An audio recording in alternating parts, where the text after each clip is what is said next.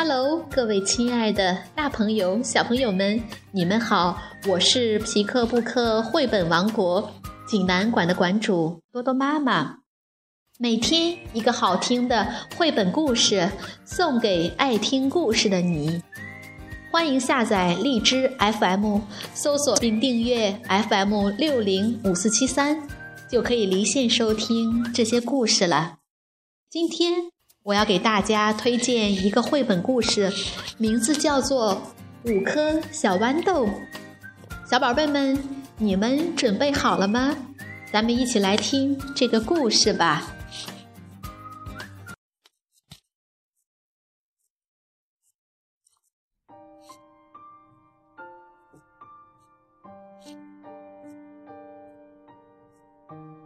五颗小豌豆。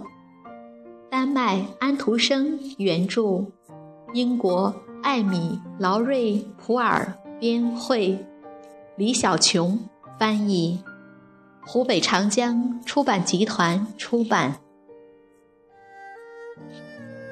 献给我的妈妈。很久很久以前，在北京城附近的一个小花园里。五颗绿色的小豌豆静静地躺在豆荚里。外面的世界应该都是绿色的吧？小豌豆们想。夏天在充足的阳光中，豌豆荚一天天的长大了。加上有丰富的雨水滋润，小豌豆们长得越来越快。不多久。整个豆荚就鼓鼓的长了起来。这里好挤呀！难道我们要永远待在这儿吗？第一颗小豌豆嚷嚷起来：“我敢肯定，外面比这里好玩，也比这里宽敞多了。我要离开这个地方，飞到太阳上去。”他继续说。第二颗小豌豆也叫了起来。我要做点更有意义的事情，我要飞到月亮上去。第三颗和第四颗小豌豆决定一起飞到皇宫里去，和皇帝一起吃午餐。你呢？你想去哪里？大家看着个头最小的那颗豌豆问道。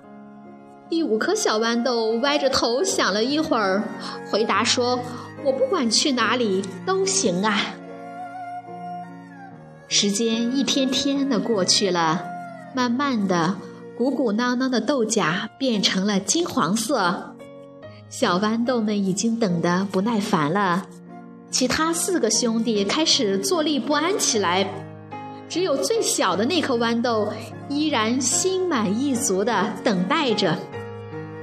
忽然，豌豆们剧烈的晃动起来，不一会儿，豆荚啪的一声裂开了。一个男孩伸过手，摘下了五颗小豌豆。男孩看了看几颗豌豆，自言自语地说：“这些小豌豆正好可以当小豆枪的子弹呢。”说着，他抓过第一颗豌豆，装进小豆枪，高高的射了出去。哈哈，我终于要飞到太阳上去了！第一颗小豌豆在天空中兴奋地叫了起来，可是不一会儿，它就落到了一条水沟里。一只鸽子连忙飞过来，把它吞进了肚子里。男孩拿起第二颗豌豆，装进小豆枪里，朝花园里射了出去。小豌豆落进了一口黑黑的井里。原来月亮上这么黑呀！第二颗豌豆自言自语地说。不久，它就沉到了水底。一只青蛙跳过来，一口把它吞了下去。第三颗和第四颗小豌豆被男孩射到了一个饭碗里，变成了皇帝的午餐。第五颗小豌豆被装进小豆枪的时候，他吓得浑身发抖。看来，该来的总会来的。小豌豆叹了口气说：“就这样，它向天空中飞了出去，落到了一栋小房子的窗台上。小豌豆动了一下身体，让自己滚到了一条小小的裂缝中，那儿有一些腐烂的树叶和苔苔藓。他静静地躺了下来，自言自语地说：‘没错哦，该发生的。’”总会发生的。小房子里住着一位贫穷的母亲，她有个身体虚弱的小女儿，成年累月都躺在床上，所以母亲每天都要到城里去给富人们打扫清洁，或者到山上打柴，拖到城里去卖。小女孩常年生病，身体又瘦又小。看起来可怜极了。不久，冬天来了，小豌豆在窗台上冻得直打哆嗦。后来，他把那些树叶和苔藓盖在自己身上，才慢慢的睡着了。住在小房子里的母亲是那么细心的照顾着女儿，可是小女孩的身体还是越来越虚弱了。寒风呼呼地刮着，母亲担心极了。她把小女孩的床搬得离窗户远了一些。漫长的寒冬过后，春天终于到来了。温暖的阳光又从小窗户上照进了屋里。小女孩吃力地抬起头来，向外张望着。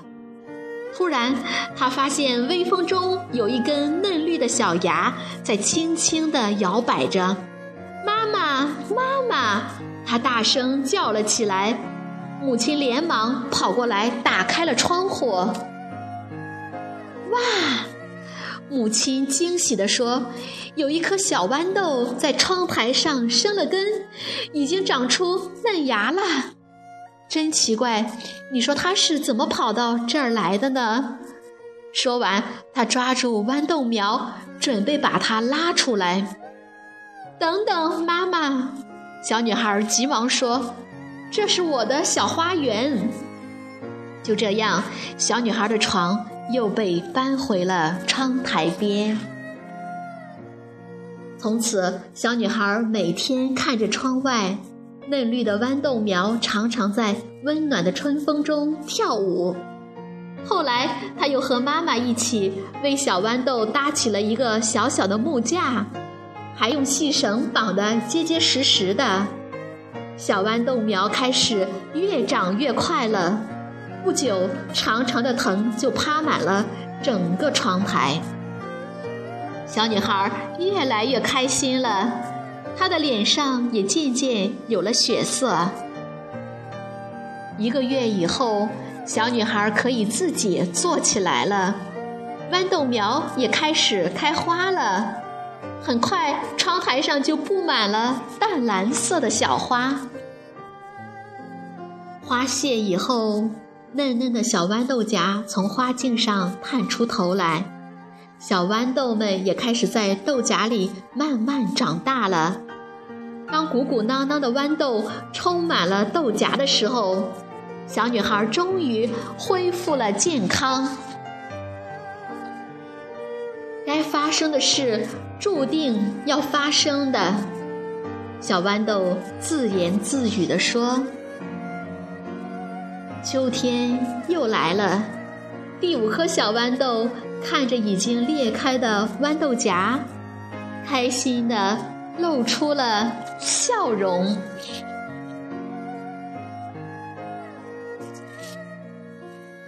小朋友们，这个故事好听吗？